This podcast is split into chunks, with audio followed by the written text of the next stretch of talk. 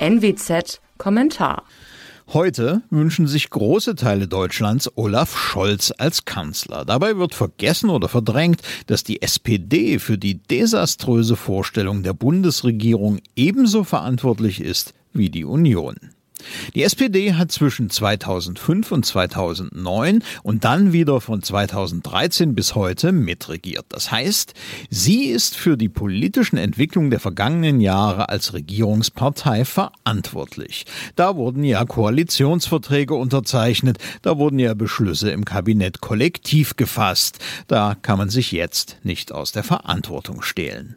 Das gilt insbesondere für die Legislaturperiode seit 2017. Es ist keineswegs der Fall, dass die SPD auf irgendeine kuriose Art die bessere Regierungspartei gewesen ist. Sie war und ist mitverantwortlich für das Gesamtbild. Und das umfasst zum einen ausnahmslos alle Beschlüsse der Bundesregierung und zum anderen das Geschehen in den von der SPD verantworteten Ressorts.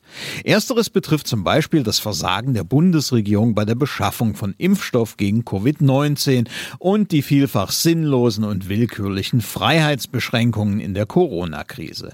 Es umfasst die Verantwortung für unbezahlbare Sozialgeschenke wie die Grundrente. Es umfasst die Verantwortung für eine verschlafene oder verschleppte Wahlrechtsreform, die uns nun einen Monsterbundestag beschert hat. In den eigenen Ressorts war die SPD kaum besser, effektiver, nützlicher oder auch schlechter als die Union es in ihren war. Es sei zum Beispiel an das Außenministerium unter Heiko Maas erinnert. Trotz rechtzeitiger Warnung militärischer und ziviler Experten wurden Maas Leute vom Zusammenbruch in Afghanistan überrascht. Da war ein SPD-Ministerium im Tiefschlaf. Die deutsche EU-Ratspräsidentschaft blieb ohne Wirkung. Impulse für eine notwendige Reform der Europäischen Union gab es nicht. Stattdessen hat aber die Einführung des Gender Mainstreamings im Maßministerium prima hingehauen. Im Hause des strahlenden Wahlsiegers Olaf Scholz sah es nicht viel besser aus. In der dem SPD geführten Finanzministerium zugeordneten Finanzaufsicht der BaFin wurde der größte Aktienskandal der deutschen Geschichte nicht nur einfach verschlafen, man zeigte dort sogar aufklärende Journalisten an. Das geschah unter der Verantwortung des Ministers Scholz. Weitere Stichworte aus seinem Bereich Geldwäsche und aus der Hamburger Zeit Cum-Ex. Der Wahlkaiser Olaf Scholz ist nackt. Das SPD-Ergebnis zeigt aber, dass Wählern solche Minderleistungen herzlich egal waren. Aber nicht, weil die SPD so eine großartige Partei wäre.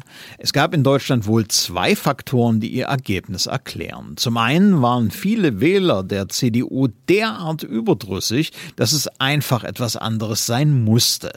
Es war vielfach eben keine Wahl für die SPD, sondern eine gegen die CDU.